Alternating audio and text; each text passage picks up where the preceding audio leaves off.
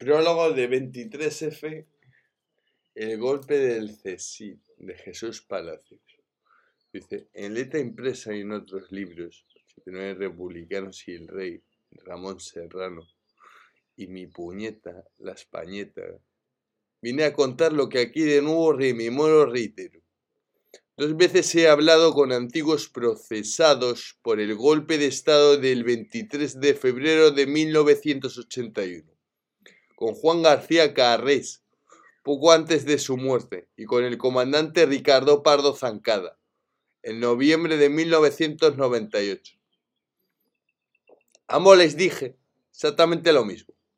Fracasó su intentona, por fortuna incruenta y sin derramamiento de sangre, porque todos ellos se habían equivocado de mapa y calendario.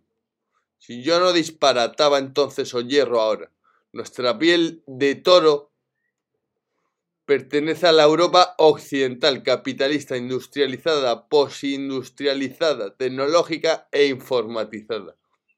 Aquella realidad geográfica resultaba indisputable. Aunque Unamuno dijese que debíamos africanizar todo lo europeizado y un secretario de Estado americano, Henry Kissinger, declarase su petulante desinterés por cuanto pudiera ocurrir al sur de los Pirineos.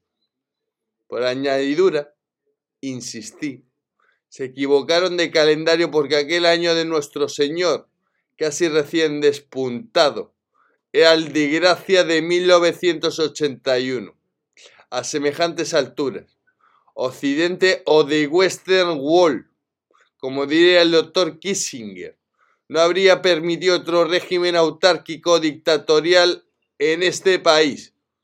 Me asombraron García Carrés y Pardo Zancada, al mostrarse inmediatamente de acuerdo conmigo en lo del Atlas y el almanaque, como en el Caribe llaman al calendario. De no haberme expresado su rápido asentimiento en presencia de diversos testigos, Rafael Borrás, en el caso de García Carrés y la entera Peña Ignacio Agustí, en el, Pardo, en el de Pardo Zancada, no daría crédito a mis propios oídos.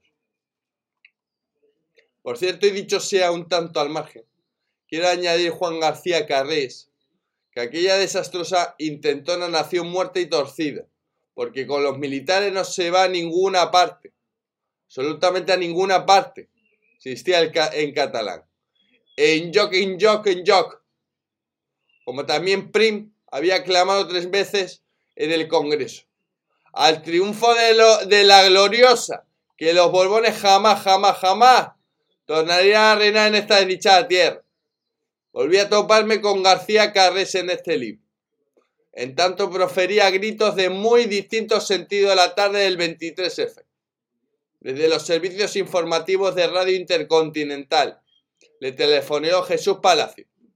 En cuanto supo que Tejero mandaba la fuerza que había irrumpido en el Congreso Reposo, repuso con truenos y relámpago García Carres, descolgando y colgando el auricular casi al mismo tiempo.